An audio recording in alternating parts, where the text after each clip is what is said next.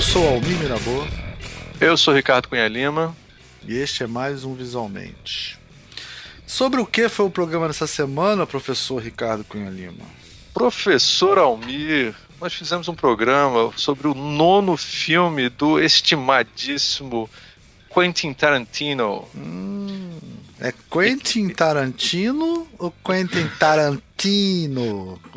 Eu acho que pessoal lá do bairro dele, lá onde ele nasceu, chama Quentin Tarantino. Quentin Tarantino, seria que nem o, o, o, o Brad Ei, Pitt, Quentin. né? O Brad Pitt no Bar- Bastardos Inglórios, né? Tarantino!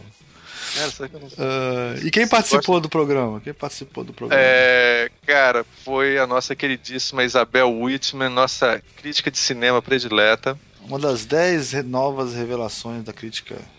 Exatamente, e é verdade. E é verdade. Foi. E, eu, não claro, sei nem, eu não sei nem porque ela conversa com a gente, pra falar a verdade. Não, eu, eu, eu, eu- é o, o uma grande das coisas que eu não entendo. O mistério da minha vida é entender porque que ela topa vez que a gente convida, cara, ela fazer. Ela é uma pessoa muito gente boa. E o, o nosso querido cineasta Leonardo Cunha Lima. É, cara, esse é um, um programa que a gente tá percebendo que a galera tá, assim, tá muito incomodada com esse filme, tá reclamando que o filme é chato, não entende Tem direito barriga no meio, né? Tem uma barriga no meio. Barriga no meio da história, é, tá achando que o Tarantino tá perdendo o jeito. Tem assim muito. Então, assim, esse é um filme para esclarecer, tá? Vocês vão ouvir esse programa e vão tirar todas as suas dúvidas com isso. A gente fez um programa uma hora e meia que acho que vocês no final vão estar com todas as perguntas respondidas. É nesse... A gente, logicamente, cagou uma regra danada também, né? Pra variar. Claro. Ah, que faz parte. de- Tem que ter uma E- cagaçãozinha, né? É, a gente. E, cara, assim, tava lá com. A gente chamou os especialistas, porra. A gente não entende nada. Então, Cara, e o que, que a gente tem. Vamos, vamos aos anúncios? vamos, vamos. É, a primeira coisa que a gente tem que falar, assim, muita felicidade, que nós entramos para a shortlist da DG, tá? Tivemos nosso pro- projeto selecionado para a nova Bienal da Associação de Designers Gráficos Brasileiros. Estamos Então, concorrendo, estamos concorrendo. Estamos concorrendo. Shortlist é concorrer. Então a gente está aí, Hum. gente, pensamento positivo para visualmente ganhar esse prêmio. Sim, sim. E o. E, o... e é incrível, né, cara? Porque você vê pra onde que o design brasileiro tá indo, né? Desse jeito. Tá? Também. Eu fiquei feliz porque a gente, a gente viu que ele tá concorrendo com gente boa também. Então, é, pois é. Então dá sorte, né? dá pra ver que. quem sabe, né? Não tem bom senso. Mas é, mas é uma honra, foi uma honra estar Tá participando do shortlist. Se fosse a bermuda list, a gente já estaria feliz, né, cara? Shortlist, a gente fica mais feliz ainda. Você Calça. que tem tão sofisticado, cara, nessas horas, eu fico impressionado. Esse tipo de coisa que fez a gente chegar lá, Ricardo. Pior que é. Ai, meu Deus do céu. E É, que mais? E Tem temos que falar do Cid. Cid, o nono Cid. que Nono não, acontece- pô. É, nono é também? É o é o nono filme. Tarantino, o nono Cid, É cara. o nono, cara, é o nono Cid. A gente tá cabalístico, o nono Cid. Cara, Tá vendo como é que tá? Quando sair o décimo Cid, vai ser o décimo filme do Tarantino. Exatamente. Aí depois vai ser o último filme Tarantino também, que ele disse que É, vai parar. vai parar depois desse, diz ele, né? E Ó, vai ser. gente- Esse, esse Cid vai ser em Belo Horizonte, Belo Horizonte, de 11 de novembro a 14 de novembro. Então já vai, 15 de novembro já tem um feriadão, já pode emendar lá direto na, na Savassi, lá nos barzinhos da Savassi. E, vai todo, esse ano vai todo mundo, viu? Todo mundo. Não, só, a ge- não só eu, Ricardo e, e, e O Ancara. Ancara, como convidados, assim. Bianca vai, sim. Bárbara vai, todo o universo, todo o multiverso do Visualmente vai estar presente nesse, nesse. Vai ser choque de monstros aí. Então, Você vai poder encontrar todo mundo que já participou de um visualmente. Você vai reconhecer todas as vozes lá. Você vai andando, só vai reconhecendo as vozes. Este é o som da minha voz. É isso, né? Você quer falar mais É. alguma coisa? Não, divirtam-se. Bom programa pra Bom vocês. programa aí.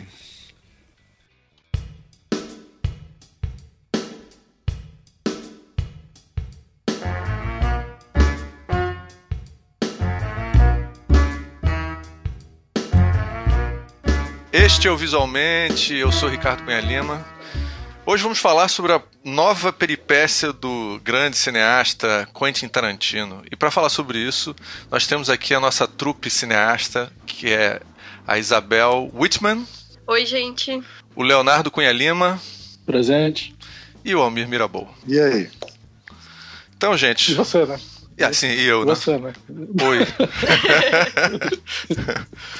Ricardo. É, o Ricardo. Você falou que é a nova peripécia ou a nona peripécia? Porque é as duas coisas, né? É, a non... é o nono filme dele? É. Ah, É o nono filme dele. Eu Gente, que Ou começa, seja, né? é o penúltimo. A lenda é que ele só vai fazer 10. Ele declarou isso. Que tem um marketing genial, né? Não, é, com certeza.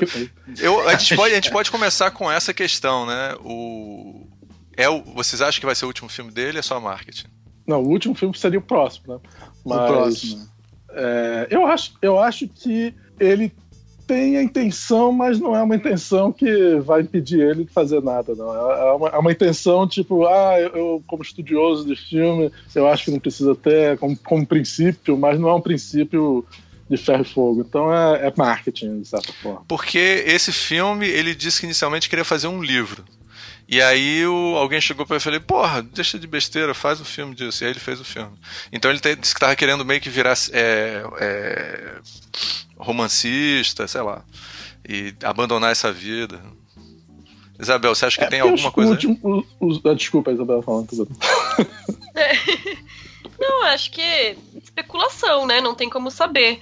É, Mas a gente tá Seria aqui pra interesse- especular. É, nossa função. mas, Peraí, você não entendeu. Ah, Vamos lá, fala. mas eu, Desligar o podcast.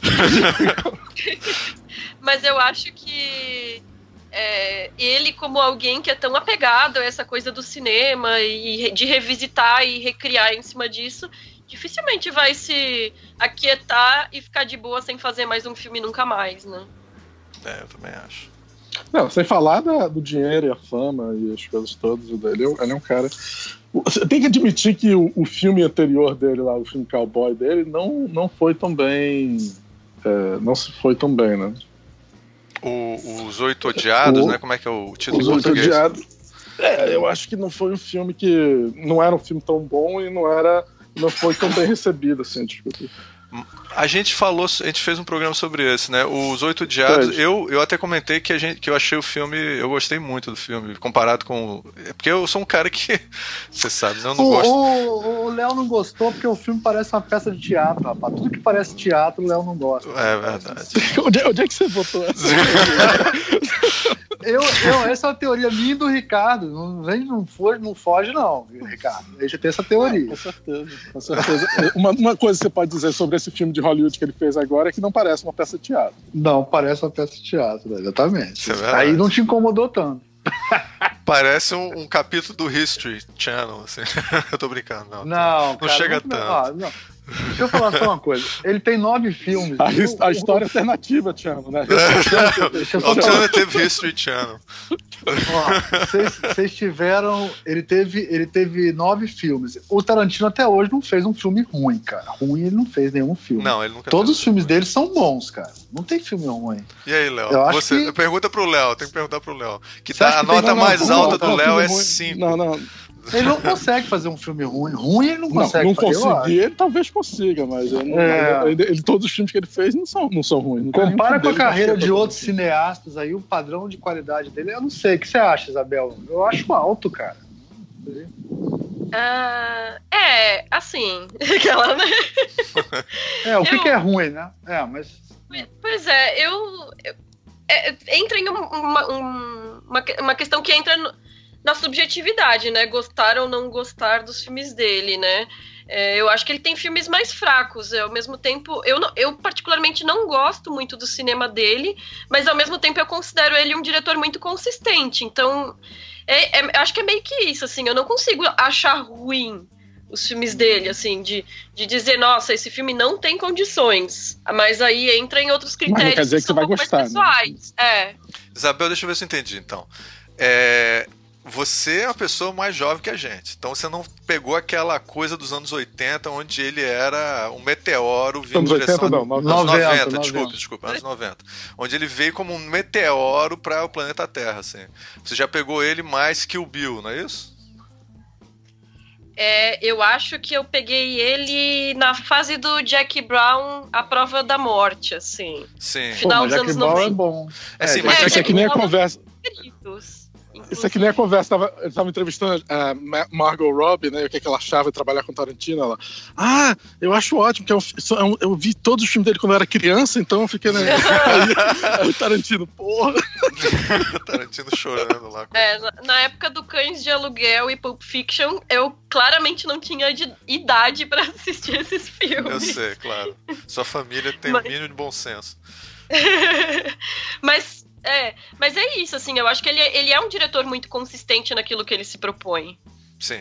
É, isso é verdade. Não, com certeza. É, mas assim, para mim ele tem duas fases, né? Eu para mim a, o- depois de Jack Brown ele virou um outro cineasta que faz o que eu chamo de comédias é, é, comédias que não são exatamente comédias. Mas aí. né? que tá- É, comédias visuais, ou comédias. é, tipo, Porque- é, mas, aí- mas aí que tá. Essa é uma das graças. Uma, é uma, uma das graças desse filme de hoje, desse filme que ele fez agora, é que eu acho que ele, pra mim, é o filme mais parecido com o Tarantino antigo que ele fez ultimamente. é, com certeza. Não. Eu Ele tava tem assistindo. é- Ele Fala. tem a qualidade de tudo que ele faz é Tarantino. Isso é foda, né? Isso é. Não, não, mas não é é só isso que eu tô falando. Esse filme tem uma, um ritmo, uma, um- a intenção de você ficar lá com o personagem, não fazer simplesmente uma piada com a, com a ideia e tal. Eu não senti que o filme é só uma comédia, sabe o que é? É, é, eu, eu achei que o filme lembrou mais um filme tar- Tarantino, vamos dizer. Não estou dizendo que é o melhor filme dele, né? eu ainda acho Pulp Fiction, Jackie Brown e o, e o Reservoir Dogs é, melhores, mas esse talvez seja o terceiro lugar, sinceramente. Não, eu também acho. Eu acho que tá entre os cinco. Eu não sei se não, sei, não seria tão odioso com ele, não, como diria o outro filme. Não, não tô sendo. não, não acho que eu tô sendo odioso. Eu gosto Não, do tô falando Django. odioso como, como filme, como filme, os oito odiosos. É. entendeu? Eu seria odioso como ele mesmo era, entendeu? Mas É um- o, o, eu, é, tecnicamente esse filme. Pô, eu vou, vou, falar uma, vou falar logo uma coisa que eu acho. Esse filme, ele dá uma valorizada nos atores, assim, cara, que é foda. Né? Eu Nem todo filme ele fez isso, não, cara. O Valorizado nos atores? O que você quer dizer? Eu digo tipo, assim, papéis o- bons pros atores. Não, Não não, é, não é que ele filmou bonito, os atores estão bonitos. É, não, é tipo. O roteiro, é, é- é- a atuação era tão importante ou mais do que o roteiro. Eu não sei se isso acontece em todos os filmes dele, sabe? Nesse, nesse filme tem umas atuações assim que eu acho que são muito legais. assim. Não, inclusive, é, é, parte do filme é sobre ser ator, né? É, então acho que isso faz muita é. Isso faz um, é um diferencial desse filme pra mim em relação aos outros. assim. É o tipo de filme que dá pra um ator conseguir ganhar Oscar com o papel fazendo esse filme. É. Eu, eu, eu. Vamos falar disso agora? Vamos falar disso? Vamos falar disso, é, mas é, e depois eu, eu queria, porque eu acho que a gente tá com uma opinião parecida, mas eu queria ouvir essa pessoa que não gosta do Tarantino, que, que a Isabel, ela acha interessante isso, assim, Sim. a gente entender um pouco isso, que a gente não entende isso, a gente tem que entender. Não, mas a gente não entende porque a gente não tá. A gente não consegue. Será que a gente consegue se despender da nostalgia de quem teve o impacto de ver Tarantino nos anos 90? É isso que eu acho também, né? difícil, eu acho A gente olha de dentro, ela, ela consegue olhar, olhar de fora. É, É, diferente. ver a merda de cineasta que é o Tarantino que a gente não consegue ver. Ai, que maldade. fala pra gente, fala pra gente entender um pouco isso. Não, então, inclusive, inclusive entender se ela, ela não falou ainda se ela gostou desse filme ou não. Né? Sim, Então, é. eu gostei. Pra falar a verdade, eu tenho, claro, algumas ressalvas com ele, mas foi um dos filmes dele que eu mais gostei. Acho que top 3, talvez. Opa. É, eu também. Qual, eu qual, acho que qual é o é seu, qual o seu, interessante. o seu. Faz sua, o seu top, top 3 aí do Tarantino, qual é? Acho que seria Jack Brown, Bastardos Inglórios e, e talvez esse Era Uma Vez em Hollywood. Você não inclui nem é, Cães de Aluguel, nem Pulp Fiction na sua, no seu top 3. Não, eu não gosto muito de Pulp Fiction e Cães de Aluguel eu gosto, mas não entraria no...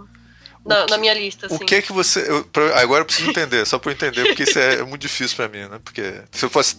Se eu escolhesse top 3 já, filmes já, da minha vai, vida. Tá virando já o fã entrevistando já. Fala, é, não, é, é, pois é Fala, é porque. Fã. Só pra, é exatamente o cara, porque. O cara, o cara da Marvel, fã da Marvel reclamando. Meu irmão me defendeu agora, foi bom. É Mas seguinte, eu, nunca, eu, nunca, eu nunca fiz o Tarantino acabou com o cinema. A não sei que você. É verdade, verdade. Eu já pode... tenho com quem fazer, que é a Isabel. É, Isabel, exatamente. A Isabel vai fazer a pauta do, do programa. É, porque para mim, se eu fizesse, talvez se eu fizesse os top 3, um deles, o filme seria o Pulp Fiction. Então, o que, que você não gosta do, do Pulp Fiction? O que, que você acha que é ruim, ou sei lá? Ah, eu, eu não, não acho nem que é uma questão de ser ruim, especificamente. Sim. Eu agora. Eu não tinha preparado nada para falar sobre Pulp Fiction, eu tinha revisto ele faz uns dois anos. Sim. Eu tinha gravado um vídeo no YouTube, em, em um canal, meu tio Oscar, ah. que era sobre os indicados ao Oscar de 94, né? De 95, os filmes de 94, indicados no Oscar de 95, a gente comentou sobre todos os filmes e o Pulp Fiction era um deles, né? E, e agora eu até nem, nem me recordo mais direito né? o que, que eu tinha é, me pego assim nessa revisão do filme. Mas um dos aspectos que me incomodam demais assim nos filmes do Tarantino é a questão da representação das mulheres, né? Porque Sim. embora por muito tempo ele tenha sido é, louvado até como um diretor com boas personagens femininas fortes. Eu não sei de onde saiu essa essa alcunha dele. Eu não entendo, na verdade, essa, essa definição de personagem feminina forte, que implica que outras seriam personagens femininas fracas. E, e, e eu acho que, na verdade, a, a, construção das personagens dele são muito ruins, assim. A prova da morte. A, a prova da morte, né? Acho que é esse o nome sim, sim, sim. Prova, prova de prova, morte. Prova de morte, é. né? É, é, a, pro, a, prova de morte, quando eu assisti, eu fiquei assim. Sem entender, porque um filme inteiro centrado em mulheres. Que, e os roteiros e os diálogos do Tarantino, principalmente, são sempre muito elogiados, né? E eu fiquei pensando assim, gente, a pessoa que escreveu esse filme nunca viu um grupo de mulheres conversando. Interessante. É... Né? Ah, eu, eu tá. me lembro que eu, eu não. Eu achei que as pessoas iam gostar desse filme, a, a Prova de Morte, porque um, um, um cara que comete violência contra mulheres é, seria. É, é, spoiler, né? Tem um momento onde ele uhum. se dá mal, né? Vou tentar não entrar em detalhes sim, sim. sobre isso. Mas achei que as pessoas ficam e tem um pouco essa coisa de bater palma e ver o filho da puta se dar mal e tal. Mas eu, mas eu acho assim, o filme, a história em si, eu, eu concordo com você. Não tem. A, as personagens são todas. Eu nem me lembro direito delas, assim. o, o, já o assassino ele é super profundo, né? Você, ó, já viu o filme do Almir, não acabou de falar. O, o filme do Almir, o filme do Almir. A gente tem que ter uma vinheta, a gente tem que pedir pro pessoal fazer. Esse filme, fala, fala. esse filme Prova de Morte, eu entendi como ele se criticando. Ele é o cara, não é isso, não? Vocês entendem isso, não? O Tarantino Ele é o cara o que maltrata Tarantino. as mulheres. É. O próprio Nossa. Tarantino se coloca naquele personagem ali. Não. Vocês eu nunca, nunca fiz essa relação. É, esse é o filme, é, já a primeira vinheta do filme do Almir. Eu acho que esse filme, eu não gosto desse filme tanto, mas eu, eu acho, acho que, é o filme menos, é, menos gostável dele. A maioria das pessoas não gosta. É. Tem a cena no final que ele se dá mal e tal, mas muitas vezes é, é sei lá, eu interpretei uma coisa tipo assim, ele é o cara que faz é, que que faz as pessoas trabalharem e se fuderem porque ele é o diretor e sei lá o quê, que esculacha, manda a gente se machucar para fazer uma cena e tal. E uma, e uma coisa gráfica, tipo mangá também, né? Que é uma, aquela, aquela cena que arranca a tripa do cara. Isso, fora, né? exatamente. Uma... E o cara fica lá é. distribuindo, assim. E, e, nesse caso do, do Era Uma Vez em, em Hollywood, é, a violência do, do, dessa sequência final aí, né? Ela serve como uma catarse para esse, esse ideário que ele está tentando construir, né? De criar esse mundo em que o ato bárbaro que foi a ação da família Manson não teria ocorrido, né? Mas ela é voltada para três minions, né, do Charles Manson, né? O Charles Manson nunca é colocado como o alvo dessa violência, só os seguidores dele, né? Duas meninas e um cara, né? E de certa forma, ela se torna uma violência discursivamente ambígua quando é, é colocado um cara que é um feminicida, né, um cara que matou a própria esposa, e o outro que encarna o cowboy, que é esse ideal de masculinidade do passado, né, como aqueles que vão defender é, Hollywood, os Estados Unidos, todo esse imaginário Contra da loucura hippies que foi malucos. aquilo lá, né? O movimento hippie, né? É, não, Porque- nesse sentido, o, o, filme, o filme é extremamente conservador, né? Nesse ponto. É. Com certeza, eu Isso senti isso é também. Eu senti Eu ia muito até isso. falar pra gente chamar esse, esse episódio de O Tarantino ficou reaça, porque esse filme tem muita coisa reaça desse filme. Eu, eu achei. Bem, eu acho que até aí reaça no você pode sentido americano, é, no sentido Sim, reacinho sim. americano, sabe como é que é? Aquela coisa. É, porque no fundo né? ele é um, é, um, é, o, é, o, é um cowboy, um falso cowboy que salva os Estados Unidos, inclusive um. um- é, é- não é nem necessariamente. É o cowboy Não, e o o. falso cowboy salva a princesa. que Exatamente. É a Sharon Tate. A Sharon Ela é Tate. um Tate. anjo, né, na É, verdade. não, mas exatamente, isso boa. tá bem representado pra caralho. É, é um anjo. Boa. É, Ela um são-. É. Ela, é- ela, Hum. ela é uma pessoa desprovida de defeitos, né? É, inclusive, Não, ela. não, pelo contrário, ela é humana, porque ela tem o pé sujo, ela ronca, ela tem uma, ele dá uma humanizada nela.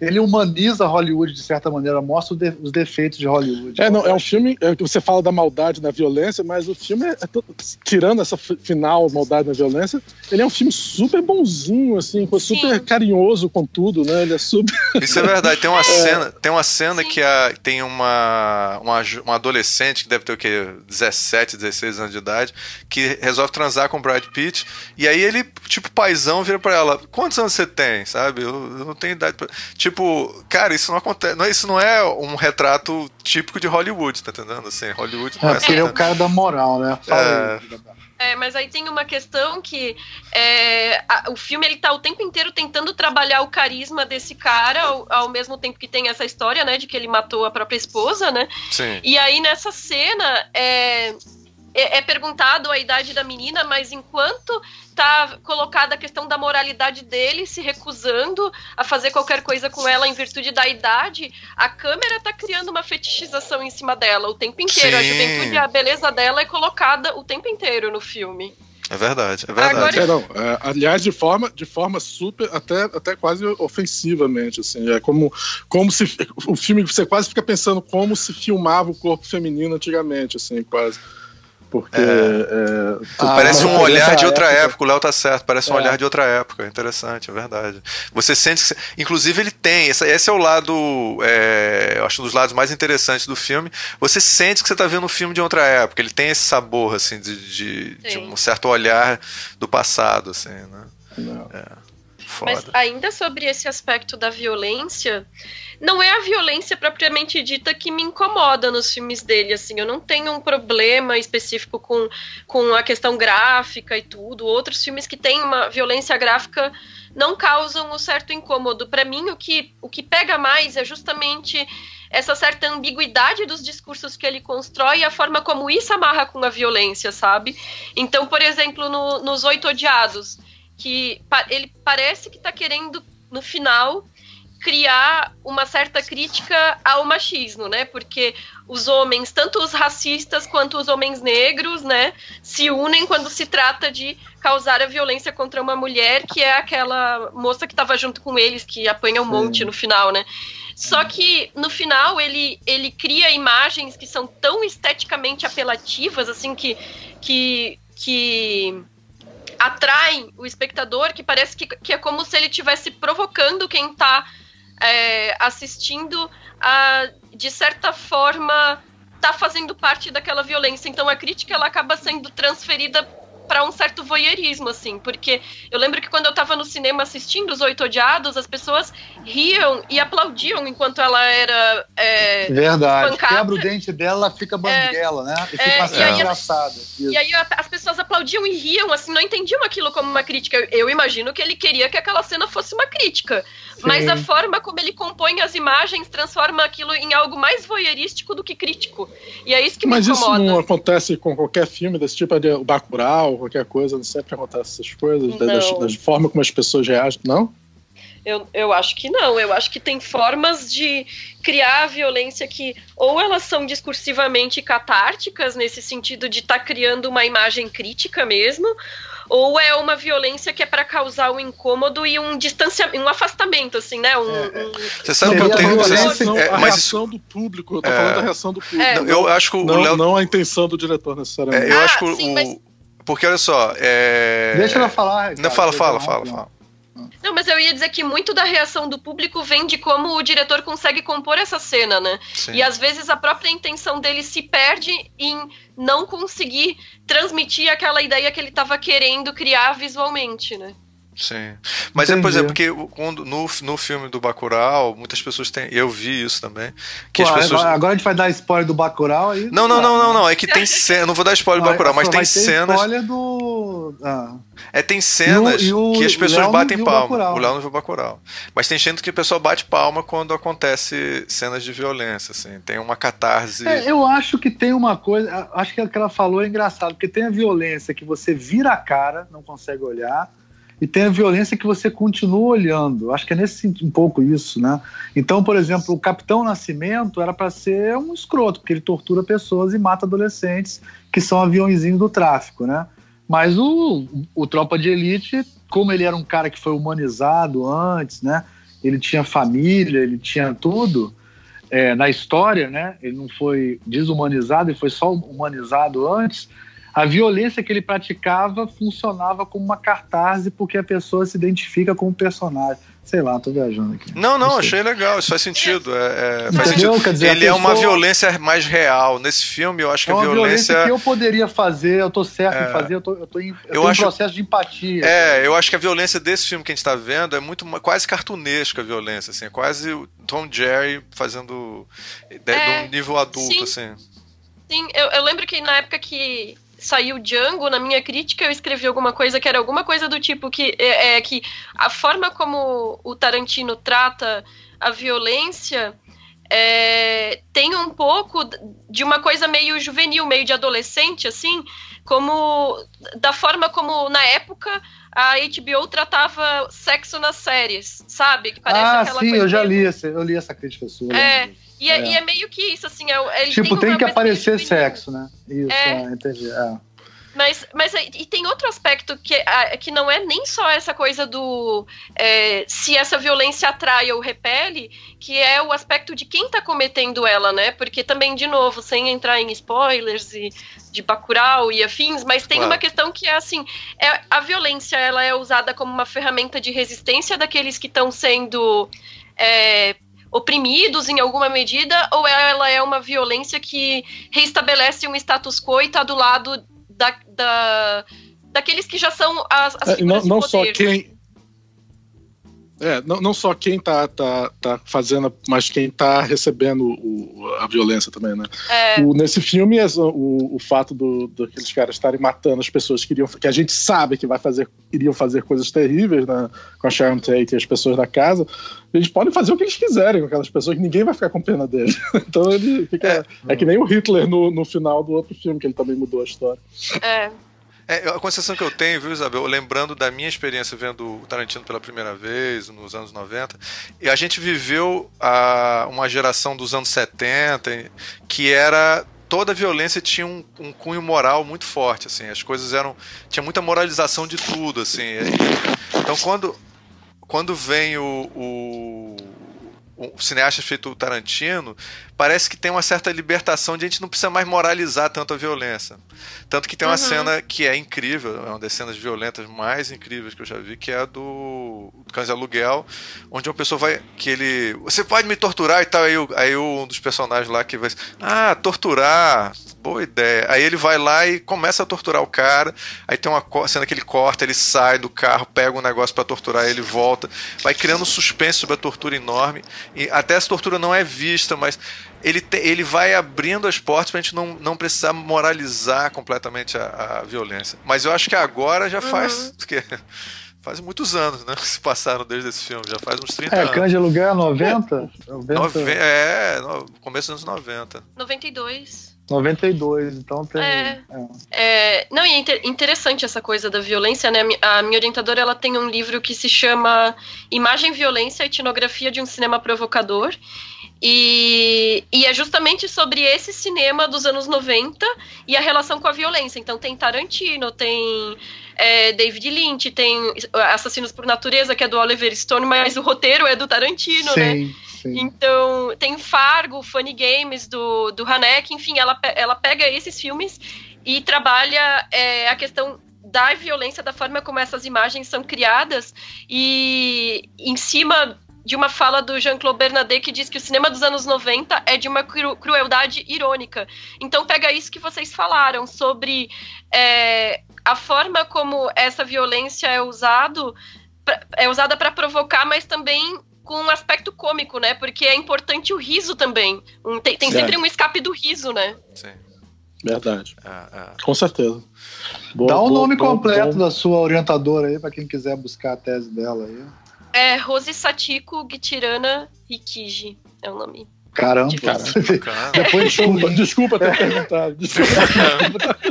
a gente coloca o link depois. Mas né? é Imagem e Violência é o nome do, Ah, do imagem. livro. Imagem. O título é ótimo, né? Tem uma, tem uma coisa interessante E que eu. polícia. Deixa eu- é, vamos ter que parar o programa, porque. Pera Mas aí, é- não, eu vou, ficar no mudo aqui, que a polícia tá batendo aqui na porta, então eu entro pra falar. Pera aí. É, o Léo levantou uma questão interessante quando a gente estava preparando esse programa, que é uma dúvida se as pessoas estão tendo facilidade para compreender o filme, porque o filme supõe que você tem que conhecer a história do assassinato da família Manson. Por exemplo, tem uma cena que o que o que o Brad Pitt entra na, no meio da lá da vilazinha da família Manson Uhum. e, e aí ele vai, ele tá na dúvida se eles. Se, me parece, pelo No menos. que- rancho, né? No que no rancho, rancho, é. rancho do, do- se ele eventualmente. Se, como você sabe que é a família Manson, né? Porque as pessoas sabem isso previamente. A cena é cheia de tensão, né? Cheio de Mas se tensão, que eles podem matar ele, e aí. é, inclusive o cara que é o Ricardo, assassino. é- melhor conta a história da família Manson logo, conta a história da Sharon Tate, aí depois a gente... Deixa, vou deixar o Léo contar. quem, quem não sabe não tá entendendo nada. É, é mal. É Léo, conta, conta a história, Léo. É importante, olha só, em primeiro lugar, o filme do Tarantino é um filme sobre. eh, tem três personagens principais. Um é o Leonardo DiCaprio, que se chama Rick Dalton, ele faz um ator meio fracassado em Hollywood. O, o cara que é tipo, faz tudo dele, e o dublê dele, que é o, que é o Brad Pitt, escrito, fazendo o personagem do Rick Booth, não, Cliff Booth. E a Sharon Tate, fica mostrando a Sharon Tate também. E o filme é mais ou menos mostra a vida, um dia da dois dias na vida dessas pessoas praticamente, né? Um dia é, ele pula, ele mostra um dia na vida dessas três pessoas e depois pula seis meses Sharon Tate para o dia que iria acontecer a morte da Sharon Tate. O que é, que é a morte da Sharon Tate? Nos Estados Unidos isso é um, é um caso muito, muito, muito conhecido, né? E no, no mundo todo, mas muita gente hoje em dia, pelo menos eu descobri isso porque eu conversei com as pessoas e, e vi que as pessoas viram o filme e não sabiam que era sobre Sharon Tate, não sabiam nada sobre nada. É, é, nessa, em 69 aconteceu a família Manson, que era uma. Era, eles chamam família porque era um grupo de, de hippies, né? Ou, não sei se os hippies gostariam de ser chamados de hippies relacionando os Mansons, mas eles eram um grupo de, de, de outsiders, né? De pessoas que meio que jovens, que não que usando drogas e que não sabiam direito o que que ia fazer da vida naquela época da, da flower, seriam os flower children, né? O, o, o, e aí o Charles Manson era um cara mais velho que tinha saído da, da cadeia e começou a, a juntar essas, essas, esses jovens, vamos dizer, em volta dele com a conversa que ele tinha e tudo mais. E também com E drogas, né? LSD. ele- drogas, religião, ele começou a usar elas como. Ele começou a virar meio que pimp delas, né? Cafetão dela, e algumas meninas, e começou a trazer as pessoas, usava muitas meninas para trazer as pessoas. Muito como no filme você vê a menina trazendo o, o Brad Pitt para lá, usando sexo para trazer as pessoas, de certa forma. E o Charles Manson era o, o chefe dessa família, vamos dizer, que virou uma família. E eles moravam nesse. Eles ficaram morando durante um tempo nesse, nesse rancho, que era um antigo estúdio lá. E no filme tem uma cena que, ele que o Brad Pitt vai para esse rancho. E, e o final do filme seria a noite da morte da Sharon Tate, porque o, o, o Charles Manson resolve, ele diz para as pessoas, pro, pro, ele escolhe um grupo lá de, do, da família dele para irem para casa do, do, da Sharon Tate e matar todo mundo que estiver lá dentro. A verdade é que ele não sabia que lá era a casa do, do, do Ron Polanski, da Sharon Tate. Ele achava que era a casa de, de, um, de um cantor da. do produtor da. da um produtor que uma vez meio que prometeu produzir ele, alguma coisa assim, né? Exatamente. Né? ouviu o disco dele, né? E aí Exatamente. cagou pra ele depois, né? Depois cagou pra ele tal. e tal. E, ele também tinha gravado um disco com ele, com Beach Boys, não sei o quê. E o Beach Boys é, comprou a música toda, pagou uma grana pra ele e comprou os direitos totais da música. Depois ele ficou puto, porque ah, vocês estão ganhando dinheiro com a minha música. Ele disse, mas a gente pagou você pelos direitos da música, assinou um contrato. E ele tava reclamando. Tanto que no filme aparece o, o, Charles Manson rapidinho durante o filme, quando ele bate na porta no, na primeira parte do filme, no primeiro dia, seis. Porque o filme tem, né? São dois dias, basicamente. Então, o primeiro um dia, depois pula seis meses. É, antes de pular seis meses, mostra o Charles Manson passando na casa, batendo na porta, procurando o produtor e o, e o cantor. E o pessoal diz, eles não moram mais aqui. Aí ele vê a Sharon Tate. Isso aconteceu, realmente. Mas a grande coisa do filme do Tarantino, e aí é o maior spoiler de todo, né? É que no filme do Tarantino, por ele ter criado o personagem do Brad Pitt, o personagem do Leonardo DiCaprio, esses personagens acabam matando os caras da, da, os caras que iriam matar a Sharon Tate, impedindo a morte da Sharon Tate e mudando a história e, e fazendo um final feliz. De certa forma, o Era Uma Vez em Hollywood é exatamente o conto de fadas que o Tarantino criou e o filme até aparece no final do filme, aparece Era Uma Vez em Hollywood. Aí todo mundo fica... Ah. Mas o problema é que muita gente assistiu o filme e não sabia que tinha morte da Sharon Tate. Não tinha, eu, aliás, conheci três pessoas com quem eu falei. Um, duas não gostaram. Uma detestou o filme, a outra achou o filme. Ah, e a terceira adorou o filme. Todas as três pessoas não sabiam sobre que aquilo era sobre a morte de Sharon Tate, não sabia que o filme entendia. Não, olha só, isso é tão importante, Léo, que no final, aquela hora que o dublê vai passear assim com o cachorro, né? que a gente fala, caralho, o dublê vai sair, o nego vai subir, vai matar a Sharon Tate, cara. Entendeu? Você fica pensando claro, exatamente, como que exatamente. isso cria uma tensão no final enorme, assim. E outra coisa, só Não, durante o filme todo, né? Até você sabe, o filme todo, até a cena da Sharon Tate se vê no cinema, pessoa, pô, por que, que a gente tá vendo essa cena? Cara, porque é a Sharon Tate. É. Não, Ela tá outra coisa, feliz. Só, só para complementar, a Sharon Tate ela foi assassinada com facadas na barriga grávida, de oito meses, entendeu? Então eu fiquei, eu fiquei imaginando, caralho, Tarantino não vai mostrar isso, Tarantino não vai mostrar isso. Era o que eu pensava o tempo todo. Eu falei, esse maluco vai fazer esses caras subirem e esfaquear a barriga de uma mulher grávida num filme. Ele é louco, vai ser pior do que o Game of Thrones, né? Aquele jantar. Como é que Casamento chama? Vermelho. Jantar vermelho. Casamento Vermelho, né? Ia ser uma. Eu ainda fiquei imaginando como que o Tarantino, com toda a perversidade visual dele, filmaria isso, sabe? Como é não, é? exatamente. Então, não, é, porra, é, é... Deu, criou, criou não, uma, e, e você uma tensão. E quando eu ouvi falar sobre esse filme, ah, ele vai fazer um filme sobre a morte de Antônio, você ficou, pô, que filme macabro, né, cara? O Tarantino não é, é, ele não faz essas coisas tão macabras assim, ele é mais cínico, aí vai fazer uma coisa. Como é que ele vai ser cínico sobre uma coisa dessa? Eu com receio, de verdade, quando eu também vi a notícia de que ele ia fazer esse filme, porque eu pensei, meu Deus, com a sutileza que ele geralmente tem para abordar pois essas é. coisas, vai desandar muito feio, mas, mas nesse aspecto é, ele se encaixa no, nos filmes anteriores dele nesse esquema, né, de tentar criar um mundo alternativo onde aquele mal não aconteceu, né? Exatamente. E, e acho que foi uma boa solução. Não, são, são três coisas que provam que o Tarantino, nesse filme, é um diretor de ficção científica, né, cara? É, não é. morreu a Sharon Tate, que é um, é um universo alternativo, né? Se passar o no Brad mesmo universo Pitt, do outro filme, é um filme o não Brad só morreu a Sharon Tate, como os, os nazistas também acabaram, a guerra É, exatamente, é. Não, é, é, não morreu a, a primeira coisa, o universo alternativo, não morreu a Sharon Tate. Segunda coisa, o Brad Pitt ganhar do Bruce Lee, que são ninguém ganhando do Bruce Lee numa luta. Então isso é mentira também, né? Não, isso não é verdade, não. Isso não é verdade. E é terceira é mentira. Você sabe que aquela cena é baseada em fatos. Eu sei, eu sei, eu sei.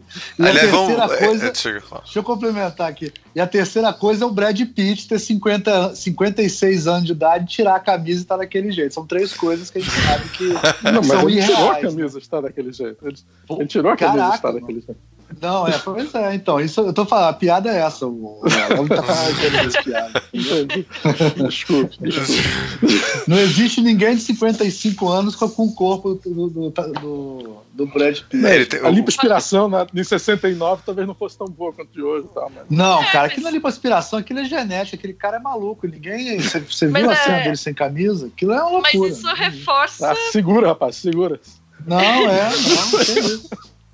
Mas isso reforça essa ideia de que Hollywood é onde se criam imagens de sonhos, né? Porque da mesma forma como vocês falaram antes, né? O, o Leonardo DiCaprio também. Eu, eu falei é, era um cowboy, mas vocês falaram ele na verdade não era um cowboy, né? Ele era um ator que interpretava Exatamente. um cowboy. Mas é, mas é essa noção, né, de que mesmo esse ideário todo, né, nunca foi real, né? As pessoas que têm Não. saudade desse, de, de um passado mítico aí, é, às vezes não têm a consciência de que aquele passado nunca existiu, né?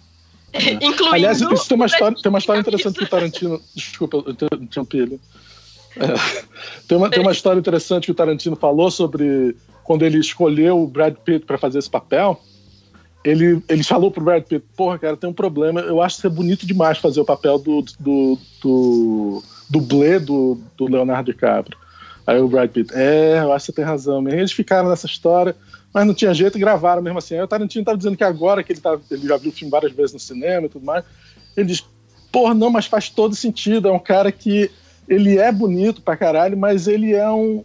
As pessoas não gostam dele, ele não tem a personalidade correta pra ter dado certo. É bem Hollywood isso, um cara que foi pra Hollywood, poderia ser tão bonito quanto o mas não, não, não consegue ser por causa de outras coisas, sabe? Que Isso acontece o tempo todo em Hollywood. Então é interessante essa, esse ponto de vista. Sim, é verdade. É, gente, a gente pode entrar um pouco nessa questão, né? Que a, a- bem, aí uma questão que a gente não agora fazer a pergunta, né? Ah, será que as pessoas estão conseguindo acompanhar? O que, é que vocês têm percebido? O Léo comentou que na Nova Zelândia as pessoas estão tendo dificuldade de entender, né? Você tem percebido Cara, eu isso, acho que no Brasil, acho que no. Ah, fala, desculpa. Fala, Isabel. Não, eu não, eu não tava falando nada. Não, não, não. Eu, Não, não, eu, eu, não. é que eu, eu, eu- é que vocês não devem ter ouvido. Eu perguntei pra você e o Almir respondeu.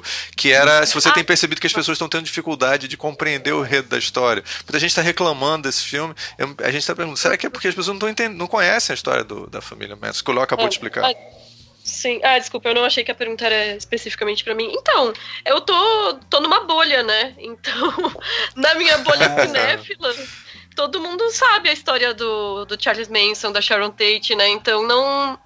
é, essa não chegou a ser uma questão, mas eu imagino que pro grande público muita gente não conheça. Embora. é, Exista uma certa fascinação, que eu acho um pouco bizarra, na verdade, com essa coisa de serial killers e assassinos. E Charles Manson é sempre um nome que tá na boca, assim, numa coisa de cultura pop, né? Sai livro sobre ele, sai filme, documentário, o tempo inteiro, né? Então eu não sei também o quanto que. Eu imagino que muita gente não conhece, mas por outro lado eu também não subestimo e acho que muita gente. O problema é que o filme não não é sobre Charles sabe. Manson, né? O filme, É, O problema é, É. que as pessoas no, no filme, as pessoas não vão saber quem é Sharon Tate, não sabem que aquela noite É. ela foi morta. Então ele sabe, inclusive as pessoas, poucas pessoas sabem que Charles Manson nu- nunca matou ninguém, né? No- no- no- pessoalmente ele não matou ninguém. Sim, ele só mandava, né? Exatamente, É. ele mandou matar, todo negócio e tal. Mas é, E nesse Mas filme, ele- ele, ele parece até que ele nem manda exatamente matar sempre. Ou nesse caso, ele pode É, ter sugerido. até- Ter é, sugerido. exatamente. é. Nesse, nesse filme as meninas perguntam, né? Ele, ele tem certeza que ele mandou matar? O cara, eles estão duvidando de mim? Não sei o que, tá até uma. uma... Mas você Aliás, fala. vocês, vi- vocês viram a curiosidade Agora, sobre o filme? só uma coisa. Vocês todos- sabem que nos, nos Estados Unidos é considerado é, a morte da Sharon Tate um, um símbolo do fim do movimento hippie, né? É, uhum. Vocês sabem disso, é considerado é tipo o fim assim, de uma era. É o fim de, É o fim de uma é- era, é tipo, é, exatamente. Mas e você, Almir, o que que você tem percebido aqui? Você tem visto o que, que o pessoal tá.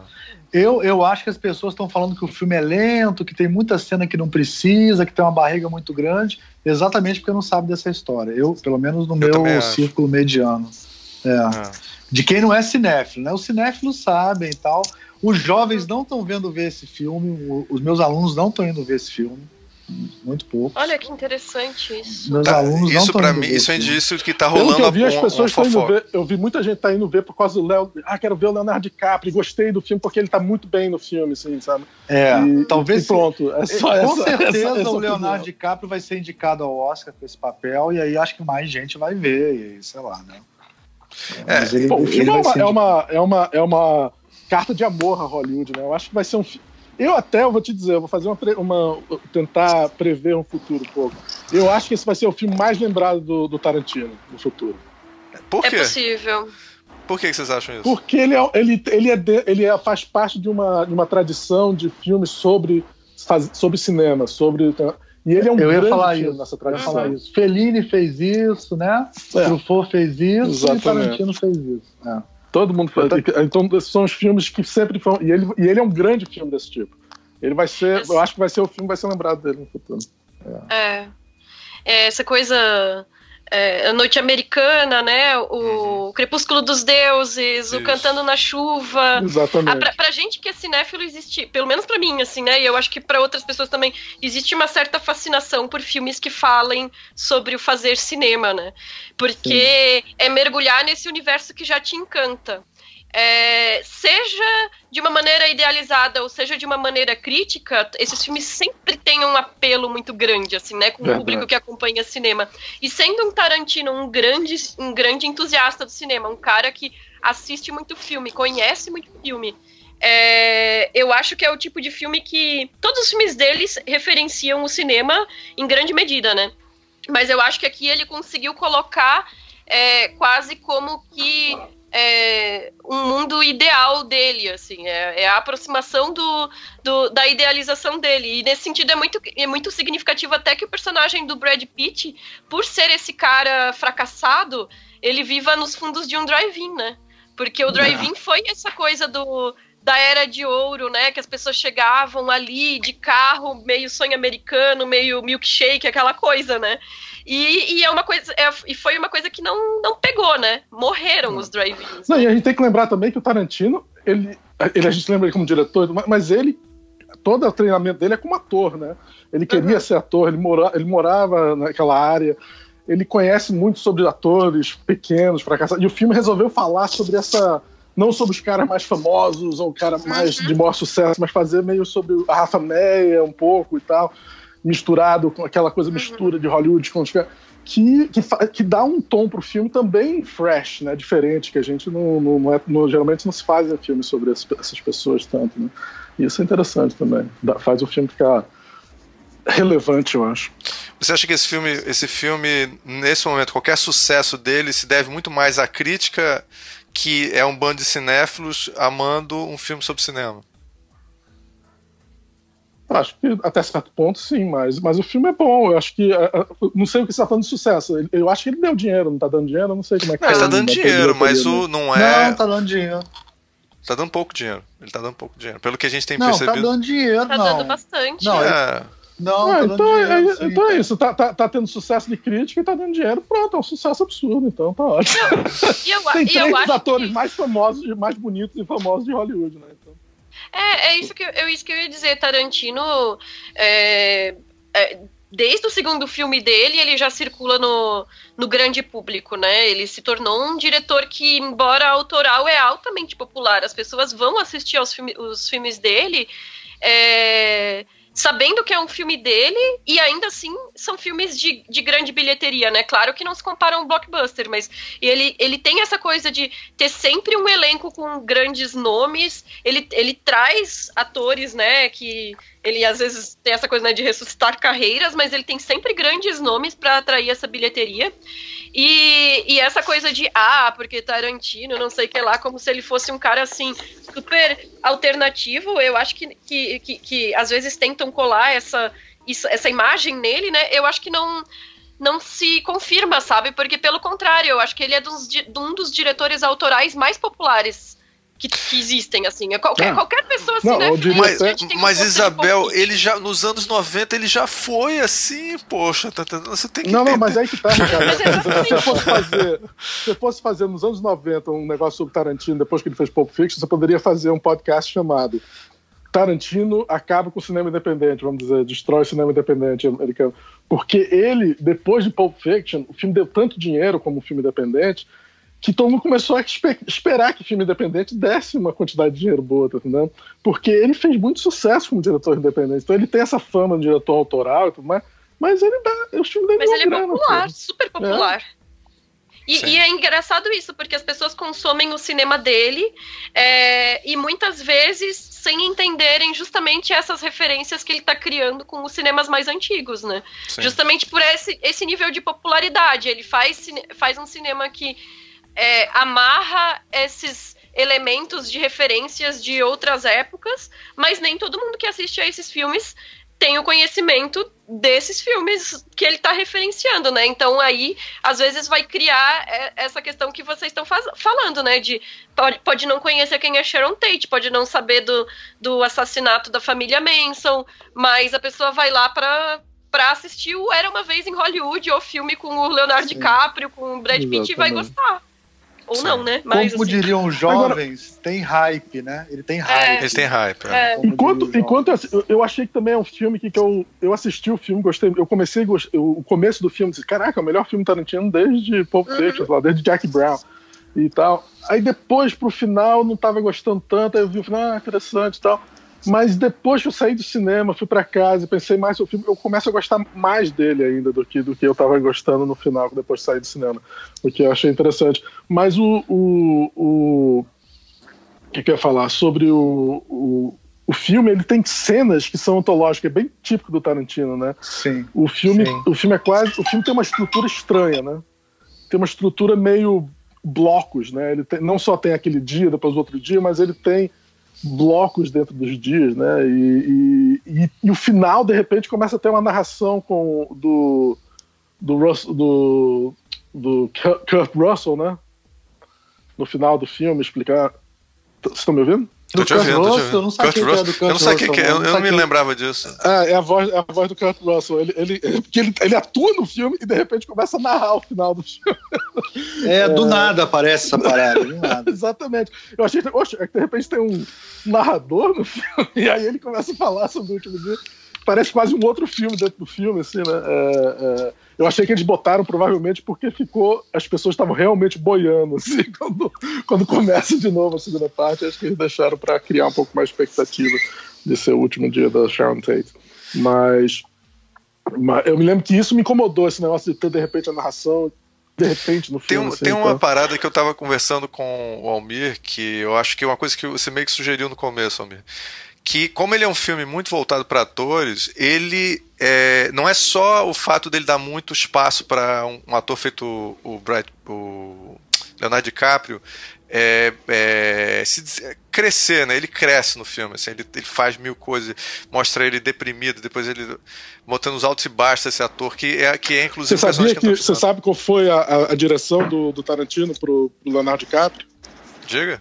Era que Hum. o personagem do Léo seria é, bipolar. Ah, interessante. Faz sentido, faz sentido. E aí, o, quando ele. Quando você vê no filme que ele realmente. Ele parece mostrar de uma maneira que eu não tinha visto, vi poucos filmes isso. Como é que a pessoa, como é que um como é que você vai montando uma cena? Tem uma cena no filme que é um tipo uma cena longa que vai mostrando o, o Leonardo DiCaprio numa, numa das cenas de- do filme de cowboy dele. E você, ele vai, claro que aquilo não é real, mas você tem a sensação que você está vendo a cena sendo montada e depois tem um corte. Ele vai, ele vai tentando mostrar um pouco como é que é cinema. É, É, isso, esse, esse tipo de preocupação metalinguística, assim, eu achei que ele fez de uma maneira diferente. Isso também eu acho que vai ser uma coisa que vai ser marcante nesse filme. O que, que você sentiu? Não, ah, eu, eu, eu queria falar dessa. Fala aí. Quem- Fala, quem fala, fala, fala. Não, fala você. Não, fala, fala, fala fale. Se você, você queria, teria falar alguma coisa específica, fala Não, você. essa, essa para mim é, é uma das, das cenas mais maneiras do filme, porque é o seguinte: o Leonardo DiCaprio está interpretando, ele está fazendo um papel que ele sabe que ele está vestido de hippie velho, bigodudo, né? Porque o, o, o figurinista fala para ele que está vestido ele igual um hippie velho, né? E tal. Ele tá super desconfortável com tudo. O cara contou para ele que aquele papel tava ajudando a acabar com a carreira dele, que é tudo ruim. Aí ele começa a interpretar, cara, e, ele dá de- super canastrão e, e aí ele esquece a fala, né? Aí quando ele. E, enquanto ele tá falando, a câmera tá fazendo um movimento de traveling assim. Quando ele esquece a, a fala, o cameraman para, aquela coisa bem típica de cinema, né? Que para pro cara continuar e dali continuar o movimento, né? Aí ele não consegue e mostra a câmera voltando pro lugar original, assim, né? Isso é muito legal. Isso aí é. Não, o filme todo. Não, o- Pô, o- isso é todos os muito momentos de, de. Vamos dizer assim, onde o personagem percebe alguma coisa. É do Leonardo, né? É do Léo. Todas as cenas. Tem essa cena que ele vai pro camarim dele e aí ele. "Eu sou Essa é merda", e genial do ficar, camarim, Porra, ele é. tá incrível. E antes, tem a, a cena do começo do filme com o, o Al Pacino falando pra ele que ele tá fudido a carreira dele, É. que o que ele tá fazendo. tá- Cara, aquela cena é genial também, porque a- Genial. o cara começa todo assim feliz, ele sai dali destruído, né? Cara, é- ele é muito bom tá- ator, filha da puta, ele é muito bom ator, cara. E depois ele vai e interpreta a cena magistralmente, assim. Aí você vê É. claramente a diferença de um, de um ator interpretando o mal para um ator interpretando Mas você sabe, magistralmente. você sabe qual é a cena que, se eu fosse dar o Oscar, eu daria pra ele? A cena que ele conversa com a, com a criança. Que tem uma Uhum. criança que é Tá, gênio, assim, sentado.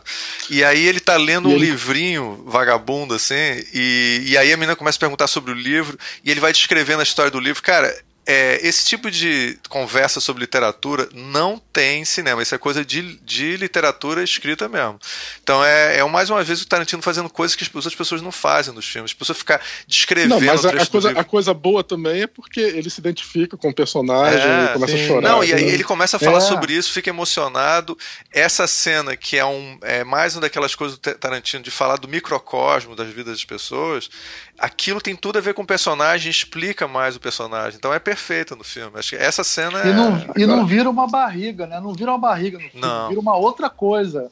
Pô, é Agora eu bom, fiquei cara. curioso, aquela menina é pra ser alguém, é uma Brooke Shields, alguma coisa, não sei quem é aquela atriz. Não eu sei. Não sei se é, não sei se é uma referência a uma pessoa existente, não, porque tem Eu sei que várias o, referências. o Leonardo DiCaprio é o. Ai, cara, o Leonardo DiCaprio, ele tá. é- é- aquele, aquele seriado existiu, né? Aquele seriado que ele. É, Ele E é, é uma, é, uma, é uma brincadeira com o Burt Reynolds também, né? Parece, né? Bem, Tem. ele, ele não, eu- até onde eu sei, ele não é só o Burt Reynolds, ele é um, tipo, ele tem muito sobre a carreira do Clint Eastwood também ali, né? Quer dizer, O Burt Reynolds Ah, também foi, sim. fez, né? Sim. tem, tem um pouco de Steve McQueen, Clint Eastwood, é, É, mas é, só que o Clint Reynolds. Eastwood foi bem sucedido indo pra Itália, né? Mas ele foi razoavelmente bem sucedido. Ele fez filme com o Sérgio Corbucci, que, que é o segundo melhor diretor daquele lugar e tal. É, é um, é um mundo paralelo, não, é, não tem uma pessoa exata que é o Sim. negócio. Ele se inspirou É. em personagens, né? Então não é. É... Mas tem, tem, tem vários atores que. ah, vários personagens que aparecem. O próprio. Dizem que o Al Pacino, aquele produtor, é meio inspirado no. No Dino de Laurentiis, essas coisas assim, eu não sei se é verdade. Agora eu vou dizer uma pra vocês. O, o meu, a minha sensibilidade de designer gráfico e ilustrador, cara, foi bem alimentada nesse filme, viu? Porque os cartazes estavam perfeitos, assim, e sempre ficam a merda essas coisas. Eu, olha, eu sou super Em chato com isso. compensação, as coisas que apareciam escritas na tela, eu não gostava do, do Sim, estilo, não era do- tão bom. né? dos tipos e do negócio. Quando aparece, era uma vez em Hollywood com aquele tipo Tarantino, assim, meio... É. Não, a, a- quer dizer, o- os créditos do filme, né? A tipografia usada nos créditos não são tão legais mesmo, não. não Mas só o- crédito, mas qualquer coisa gráfica que aparecia escrito assim, não, não, não. Tipo, Mas podia- o, a podia ilustração, o desenho. Ah, sim, eu não gostei também, não. Mas a, a ilustração dos cartazes, os desenhos, o estilo que ele usava. tá- Cara, é perfeito. impressionante, Cartaz do perfeito. Leonardo DiCaprio de filme de Putz, cowboy. antigo. é. Sim, Putz, muito bom. Toda essa coisa da recriação, né, com é, aqueles clipes que são inseridos no meio com cenas de filmes que ele teria feito, né? É, a- O próprio figurino, a, a jaqueta de, de, de couro meio caramelo do Leonardo DiCaprio, aquela camisa amarela do, do Brad Pitt, assim, é, é tudo é tudo muito bonito, assim, do que, do que é criado visualmente no- naquele universo, né? É, E a cena que eles tiraram, e a cena que eles tiraram o Steve McQueen do, do, Sim. filme da. Como é que é a grande. Qual, qual é o nome do filme? É a The Great Escape.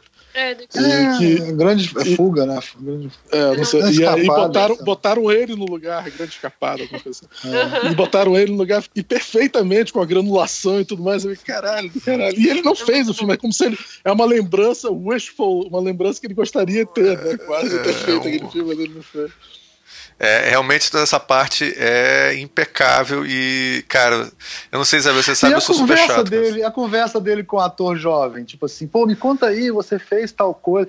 E porque, tipo assim, ele é um ator que é. É porque é meio, é meio, é meio ruim. Ele não é um ator fracassado, ele é um ator que faz parte da juventude dos atores que estão no auge naquela época. É como se ele fizesse sucesso. Ah, eu não sei como é que teria um comparativo agora. Ele não é um ator fracassado, ele é um ator que não, que não conseguiu. Ele tentou sair da TV para ir pro cinema Ele não é e fracassou nessa. Ele, fraca, ele fracassou nesse que é um Ele não que é um tem aquele reconhecimento artístico, né? Assim, mas ele é, É, um ator. porque que- ele, ele não conseguiu ir pro cinema. E aí ele virou um ator passado do, do- da televisão que não conseguiu prosseguir a carreira. Ele tá, ele tá ou então, ou então um Clint Eastwood que não conseguisse depois virar o Clint Eastwood. uma coisa Exatamente, assim, né? acho que é exatamente É. isso. Acho que você pegou Ou o exatamente. Steve McQueen. Steve McQueen também teve série de cowboy, que ele ficou famoso, depois Sim. ele conseguiu ir pro cinema e tal. Ah, nesse- né? olha só Mas que só que as pessoas gostam dele como ator, porque é um, é um ator de uma série que fez parte da infância deles ao mesmo Isso, tempo, ele entendeu? tem um- dizer? Ele, ele tá virando que uma ele- figura nostálgica para as pessoas. É, o filme é, exatamente, sobre um assassinato que não aconteceu. E Todo que, que mundo poderia. gosta do personagem dele. Todo mundo gosta do personagem. Fala, ah, você, sei lá, quem? Nossa, que legal É, assistir você muito e tal. Isso que você falou É, agora me fez pensar o seguinte: deve ter sido bem claro pro Tarantino. Ele fez sobre o que poderia ter acontecido é, se não tivesse tido assassinato e, e o que, que poderia ter acontecido com grandes atores que a gente não conhece. Que a gente conhece, que é famoso, mas que na realidade não. é, Em Hollywood tem um montão de Clint Eastwood que não deu certo, sabe? Tem, é, a gente Que a não gente conhece. não lembra. É, é. que a gente É. não conhece. A gente simplesmente A não própria. conhece. co- Desculpa. Não, fala, fala. a, a própria coisa da, da Sharon Tate, né? Porque ela foi uma promessa que não, não teve tempo de se concretizar, né? Não deu tempo de, de da carreira dela se estabelecer realmente, né? Mas eu fiquei achando curioso nesse sentido, porque parece que mesmo o Tarantino é, parando o que aconteceu com ela, parece que o horror nunca acaba, né? Porque naquela, naquele cul-de-sac, naquele retorno que tem ali na frente da casa deles no filme, Sim. tem, tem um grafite, um desenho que é do Jack Nicholson, né? Não sei se vocês perceberam. Não. E, é, Eu então, achei que tem, era- Eu achei que era o Léo DiCaprio. Não, é um, é um retrato do, do próprio Jack Nicholson. E aí eu fiquei pensando, nossa, que, que ideia curiosa de colocar estrategicamente esse Jack Nicholson na frente do retorno entre as duas casas, né? A do Leonardo DiCaprio Eu e a da não é própria Leonardo, eu acho que não é o Jack Nicholson, não. É o Leonardo DiCaprio aquilo ali. Eu também acho que é o Leonardo Sério? DiCaprio. Eu acho que é o Leonardo É o DiCaprio. Leonardo DiCaprio, é um cartaz antigo do Leonardo DiCaprio. Seria um cartaz de um filme antigo dele que ficou um pedaço do cartaz ali, que ele botou pra mostrar que ele é fodão, botou ali o cartaz. Não é, não é o Jack Nicholson. O inclusive- Jack Nicholson era muito jovem naquela época pra, pra ser ele aquela, aquela imagem. Não, mas aqui eu ach- achei uma, uma foto, é o Jack Nicholson, sim.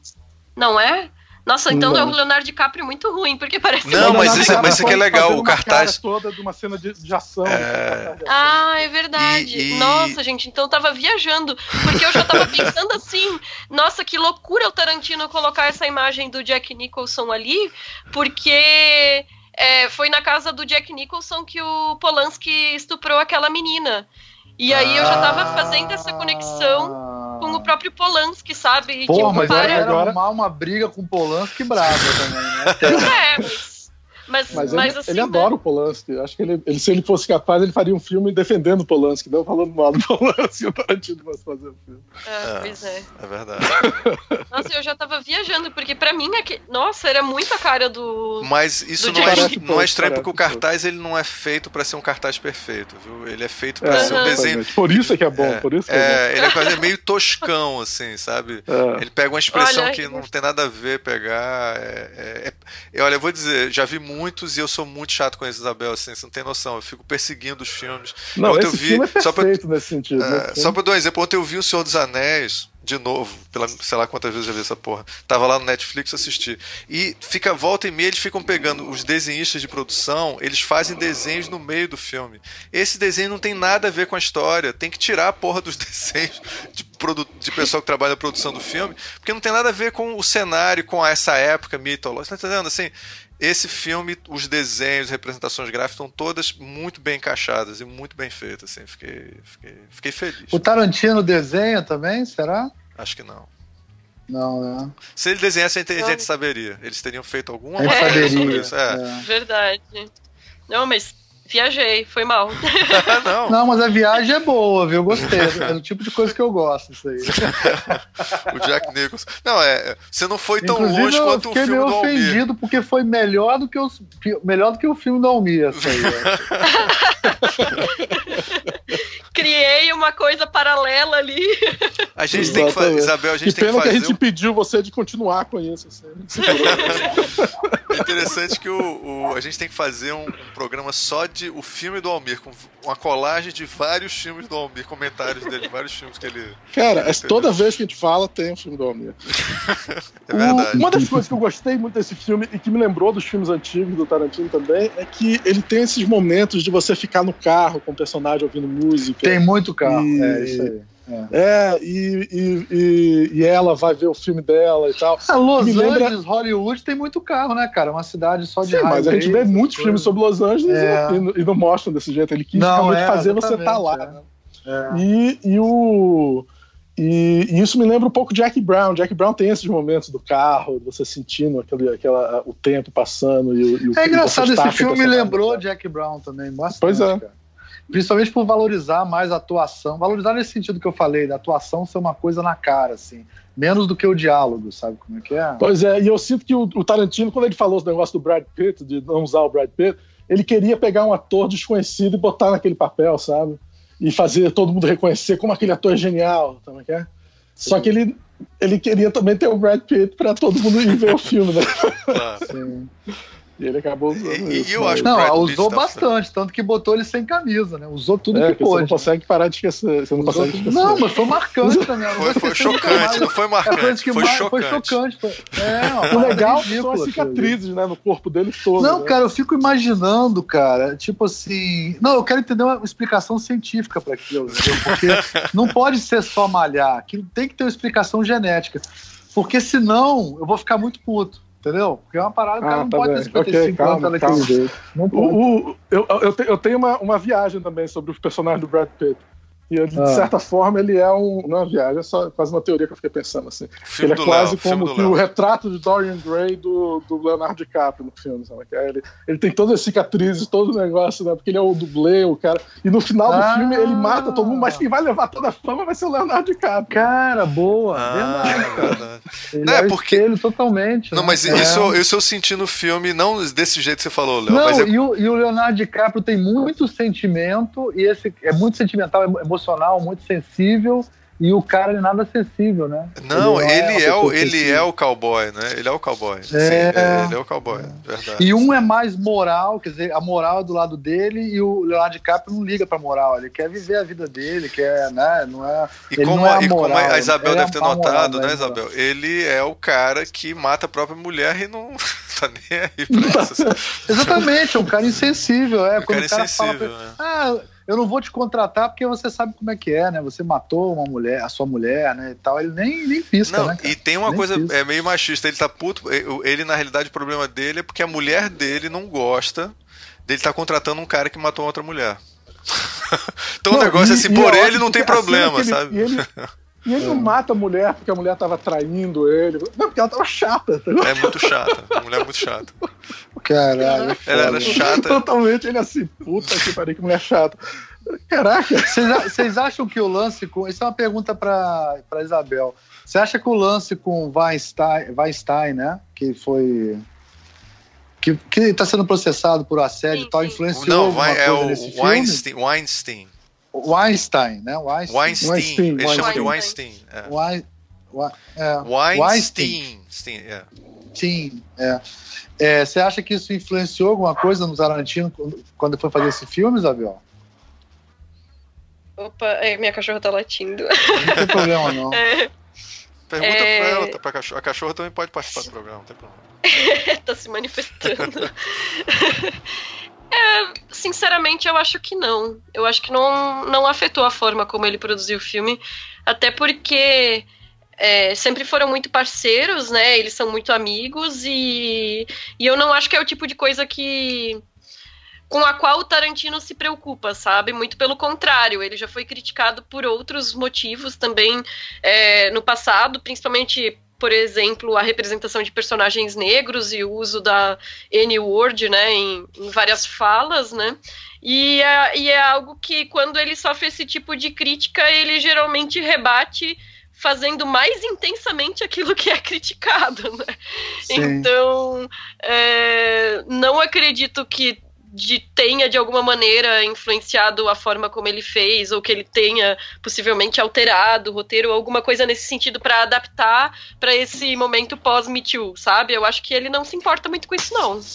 Oh, é. Eu sei que o, a Uma Thurman no é, Jack Brown, uma das críticas Me Too dela foi exatamente. Uma Thurman não tá no Jack Brown.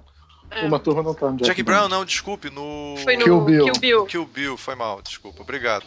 No, no Kill Bill, ela é, tem uma cena que ela recebeu maus tratos do Tarantino. Me parece que é, alguma coisa relacionada com a cena que tinha efeito especial no carro, o carro batia e ela se machucou foi e até hoje ela não, tem lesões a, a cena, Pode falar, Léo, direito. É, ela, ela, ela foi ela, ela, ela foi fazer uma cena que ela tinha que estar dirigindo o carro e o Bruce e o, e o, o Tarantino exigiu que ela dirigisse o carro. Ela estava com medo de dirigir, que tinha que ser entre várias.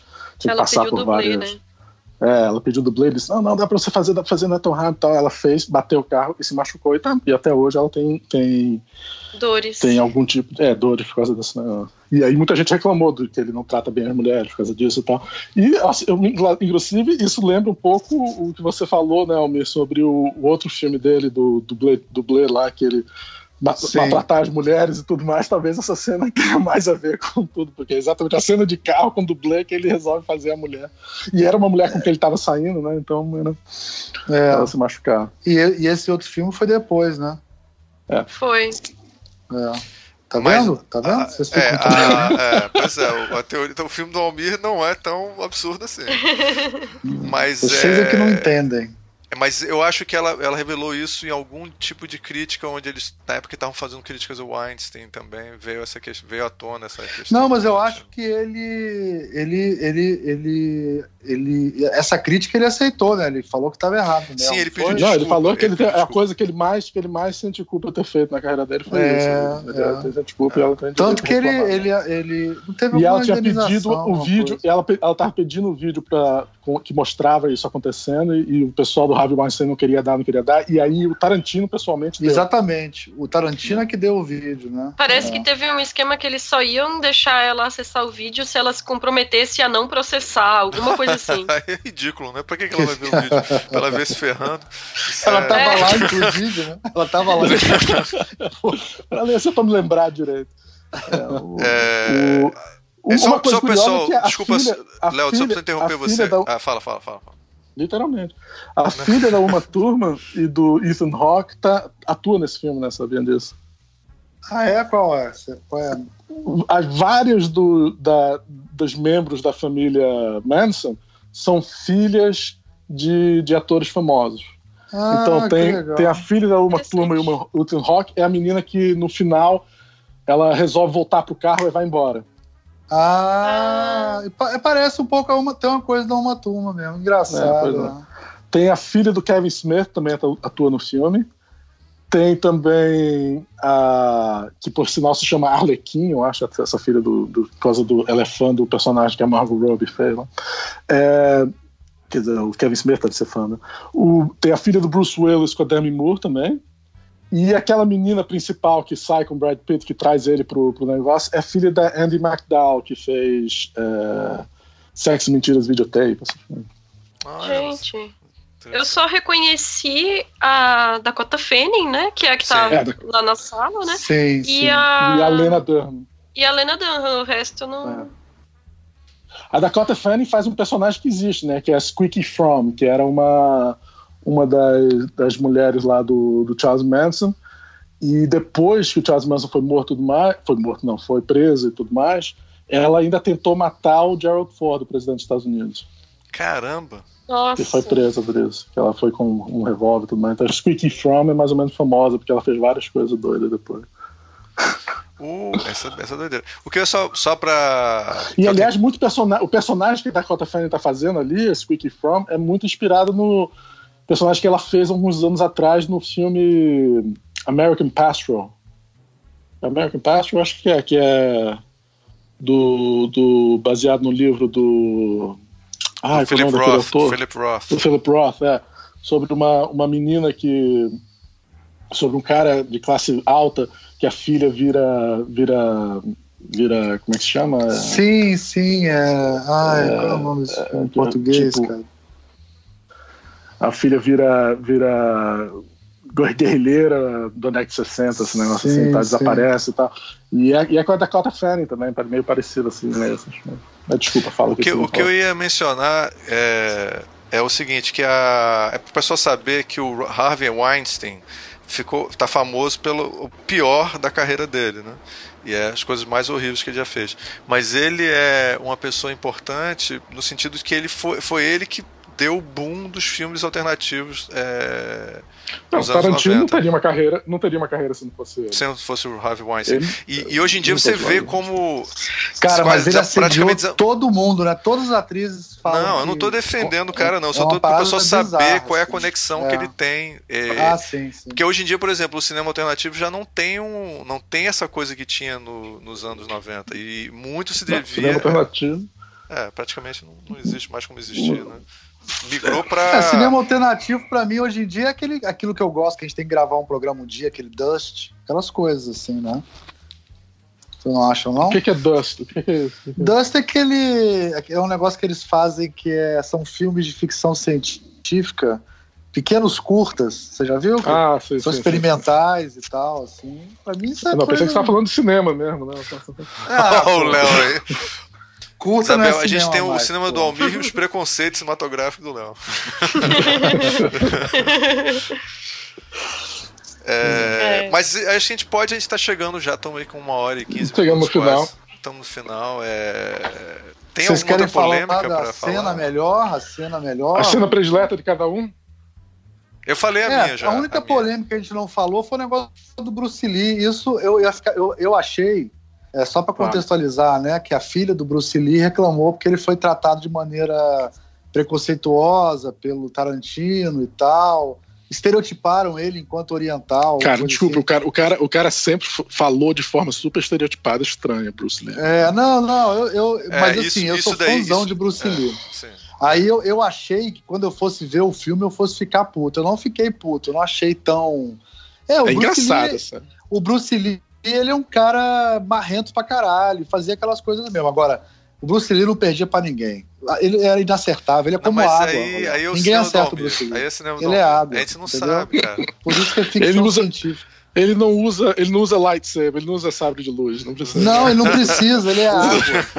Bruce Lee é água, entendeu? Se você socar ele, ele te Cara, abraça, eu não sei, tem mas eu como. sei que o cara bebeu ele bonitinho ali. o negócio tá. Mas é porque é ficção científica, só em ficção científica. Ah, é uma outra Vai ser no mundo, no dimensão. mundo alternativo.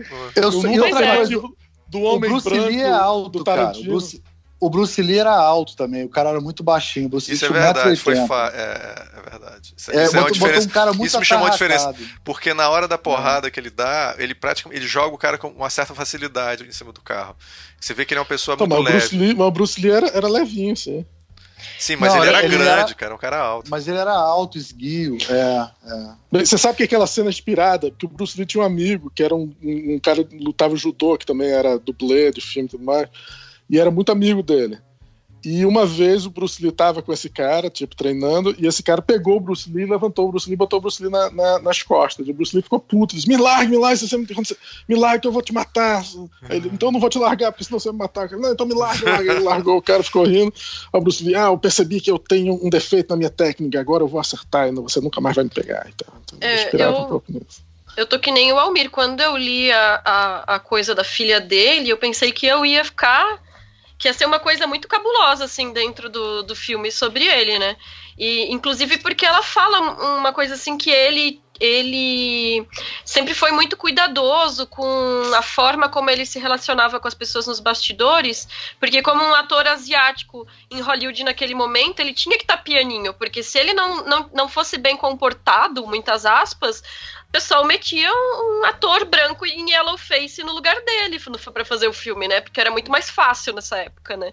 E, e, o que faz sentido essa reclamação da filha dele, né? Mas assim, quando eu assisti o filme, eu assisti a cena assim e para falar a verdade, ela não me incomodou tanto, porque não sei, eu acho que parece muito essa coisa de estar de tá brincando com esse mundo que não existiu, de novo, né? É Sim. É mais um elemento que ali está tá criando uma ficção, só que dessa vez uma ficção que envolve uma pessoa que, que existia de verdade, da mesma forma como, a, a, sei lá, a família Manson também existia de verdade e é criada uma história alternativa em cima deles, né? Sim. né? Então, não sei, não, não me incomodou. Eu acho que acaba sendo significativo. Claro que o único personagem asiático do filme tem é um retrato que não é positivo, né? Nesse sentido, eu acho que sempre dá para dá para pensar no que no que está aparecendo em termos de imagem e representatividade ali, mas eu acho que é muito mais uma brincadeira com aquela realidade do que outra coisa. Sim. E tem uma função também. no filme, né? Tem uma, tem uma função no filme. A função é mostrar que o dublê é fodão, ele, ele encara é. o Bruce Lee. Sim, né? sim, então mas, é mas, coisa... é, mas isso, é. se por acaso ele tivesse Não só fodão, respeitado... Ele é um, um, escroto e um idiota que é capaz de perder a chance dele só pra se mostrar porque o negócio. Porque Exatamente, tem uma, isso uma que função filha... na história, né? Uma função clara na história, né? Não sei se isso é uma boa uma representatividade, mas o Bruce Lee fala daquele jeito. É, o cara, é. inclusive, imitou bem o Bruce Lee. Ele, ele, tem, é. ele tinha um, um, jeito específico. Não é que ele falasse mal inglês, ele tinha um jeito meio chinês de falar e tal. É, então é... Não, e ele tinha aquele jeito meio de instrutor de, é. de autoajuda. Né? Exatamente. é a coisa, você é um... Você é água, Léo. Léo, é. seja água. I have to be like water. Entendeu? É, I am water. E ele tem um jeito que ele falava específico, dá pra imitar e tal.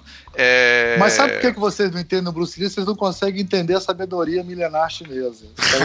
Isso com que nem vocês não entendem minhas histórias. Isso eu não tenho dúvida nenhuma. Não tenho dúvida nenhuma. Gente, acho que aí vem a, a geração. A, a, se a geração.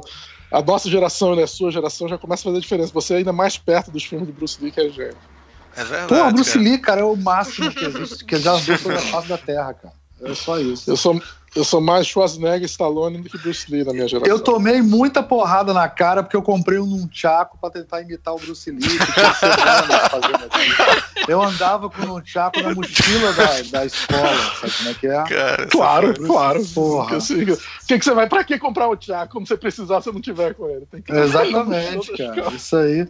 E aí eu usava aquela porra, batia na minha cara, batia nas costas, batia no cotovelo, era horrível, negócio horrível, não conseguia As parar. Bolas. Aquilo é um gênio. É um gênio, é, pois é, era um gênio Bruce Lee. Bruce Lee é um gênio. É. Com, com, essa história do Gente, vocês querem, vocês querem. A gente pode encerrar. Acho que. Assim, Podemos encerrar. Querem, ah. Querem essa história, do, eu, Almir, a história vamos encerrar com a história do Nunchaku do Almir. Acho que ela é o. É. Não, mas não é, o, é a história do Nunchaku no, no, no saco, né? No Chaco no saco. Nunchaku. Isabel, desculpa viu, por isso, tá? Porque ele, essa foi infame demais, assim, foi total. A gente não vai cortar também, não. Fica. Tá, ah, tá bom. Tá bom. Cara, então já vou já me fez pensar aqui no, nos próximos programas, que eu tô curioso para ver o Coringa, cara. E ver o, o Robert De Niro tá no Coringa, ah, né? Tá, vamos ver o que ser. Tá no Coringa é num papel que parece que tá bom, né? Parece que tá bom. E ainda dizem que o filme, teria sido, o filme pode ter sido influenciado pelo um filme do, do Robert De Niro. Mas isso é pro, pro próximo programa. Dois filmes do Robert De Niro. dois filmes do Robert De Niro. Dois ah, tá É, porque dois dos Scorsese, o, o Taxi Driver e o Rei da Comédia. Léo, é. você tem que guardar pro ouvinte se interessar e ouvir o próximo programa. Você não pode dar spoiler então, antes. Não, primeiro, tô jogando, tô jogando a isca. Tô jogando a isca. Tá jogando a isca, já contou tudo. Já contou o programa. Porra, isso é tudo, fazer mais, então, não vou mais gravar. Não, a gente pode lançar um novo tipo de programa, que é a gente falar do filme sem ver o filme. Também é uma coisa interessante. isso é muito cara, Que hoje em dia dá pra fazer, cara. Hoje em dia o que tem de trailer e sinopse. É, ah, as pessoas fazem só sobre trailer. Só sobre... É, eu ia dizer, tem o pessoal que faz é reação- vídeo de reação e análise de trailer no YouTube a rodo, né? É. Não, é e, e são capazes de fazer programas de duas horas sobre trailers de, de 30 segundos. Eu não sei como é que Aham. pode. E, É Isabel, assim, a gente tá ridicularizando isso, mas quando a gente tava falando sobre o filme de Guerra das Estrelas, rolou esse papo em programa também. Aqui a gente ficava discutindo se- como é que vai ser, como é que vai ser pelo trailer. É, Ah, mas, é- mas é que o trailer é isso, né? Pra gerar essa expectativa, né? Agora, o quanto se leva a sério essas análises de trailer. Não, mas é uma né? coisa que a gente nunca vai fazer vai ser filme pra explicar o final, né? Porque aí Ai, eu, eu acho.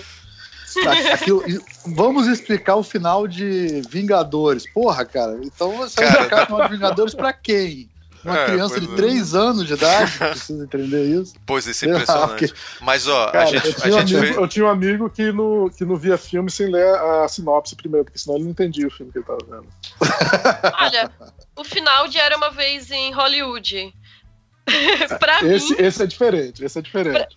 pra É. mim, ali foi a concretização do sonho do personagem do Leonardo DiCaprio de ser finalmente admitido naquele panteão dos atores maiores, né, dos artistas maiores de Hollywood, a Sharon Tate, como eu tinha falado, encarnando essa imagem de anjo, né, que abre os portões para ele adentrar no paraíso, que Claro. era aquela aquele reduto dela com o com o Polanski, né? Com Então eu acho Polanski, que é é. muito esse esse convite para dar um passo pro além ali, né? Não, o final, o, o final do filme pode inclusive ser visto como exatamente um, um conto de fadas, quase, que é aquele Uhum. personagem que o Léo faz tudo certinho, usa a, vamos dizer, armado da sua graça e, e- e honestidade, ele acaba conseguindo ser- entrar dentro da- do- dos portões e, e- e conseguir o que ele quer. vamos dizer. É, eu, eu dizer o seguinte, que o, eh, eu tô impressionado que tem gente que tá se discutindo o que, é o final desse filme, é sério? Isso é, isso é papo do Twitter também? O que, é o final do filme? Ah, mas Não, não, as pessoas não sabem nada. Não, não, as pessoas não sabem o que é o final do filme. Se você não Não, sabe, que esse filme morreu, as pessoas não não sabem o sabe final que- do filme. é. A maioria, O que eu falei foi que pessoas tem não, vídeos- não faz, não, não faz, não tem ideia sobre o que é o filme. As pessoas assistem o filme, pô, o filme não faz sentido nenhum, não tem porquê, é um saco, as pessoas só ficam andando pra lá e pra cá e, e não acontece nada, e aí no final tem uma morte e pronto. É Então a eles gente não explicou o final do, a gente explicou o final do filme e ainda explicou o filme Sim. inteiro pra todo mundo. É. É, não, eu, eu não vi ninguém dizendo que não entendi o final. Eu, na verdade, fiz esse exercício por brin- de brincadeira. Mas é, Não, é, mas- é a nossa bolha. Foi, foi É bom, bolha. foi bom você ter feito, que as pessoas não estão entendendo. Não, não é Verdade. É verdade. É verdade. Gente, eu acho que com isso a gente pode encerrar aqui o programa. Então vamos dar aquele nosso, aquele nosso tchauzinho. Tchauzinho. Tchau, tchau. Tchau. Tchau!